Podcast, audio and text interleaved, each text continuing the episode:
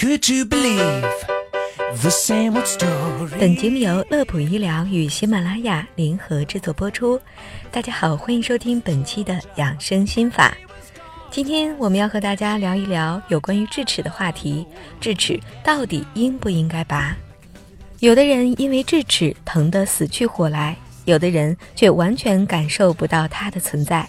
这是因为血型的原因，还是星座的羁绊呢？开个小玩笑。今天我们就来聊聊关于智齿的事儿。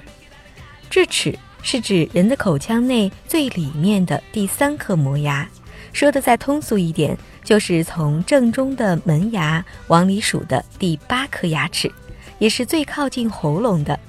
通常情况有四颗，上下左右对称，但是这个情况也是因人而异的，有的人会少于四颗，甚至没有，极少数会多于四颗。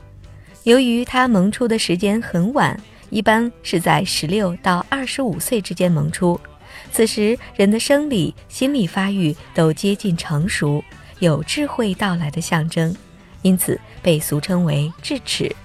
所以，当有人说智齿拔掉会变傻时，放心，尽管大声的去嘲笑他。那么问题来了，什么样的智齿应该拔出来呢？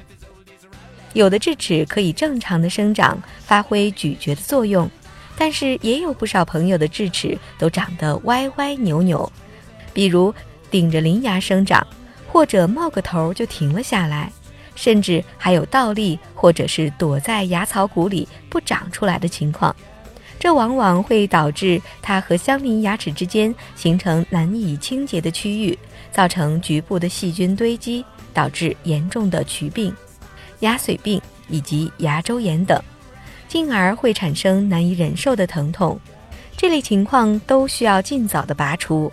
当然，最简单、最有效的办法，就是去口腔科拍一张 X 片，让医生来诊断。那么接下来的一个问题，也是为爱美女生回答的，就是拔智齿会不会瘦脸呢？虽然这个想法真的是很多女生拔牙的动力之一。但是现实很残酷，拔除智齿是不会让脸变瘦的。脸的形状主要是由颌骨来支撑的，尤其是下颌骨。下颌角的外形影响着我们的脸型。智齿是在下颌骨完全成型之后才萌出的，是否拔除对下颌角的角度没有影响，所以为瘦脸去拔除智齿是完全没有必要的。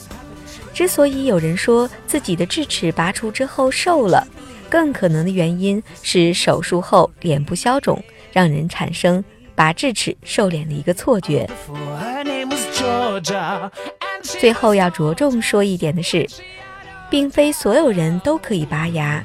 那以下情况的人群一定要慎重，这些人群包括心血管疾病的患者、高血压的患者、肝脏肾功能疾病的患者。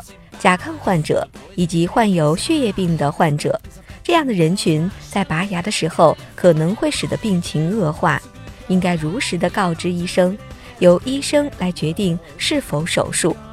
另外，在妊娠期以及经期的妇女也最好不要拔牙。好了，本期的养生心法就到这里。其实说了这么多，就是想要告诉大家，长智齿并不可怕。拔牙对现代医学来说也是小菜一碟，所以不要慌张。乐普医疗健康调频，祝您生活安心，工作顺心。我们下期节目再会。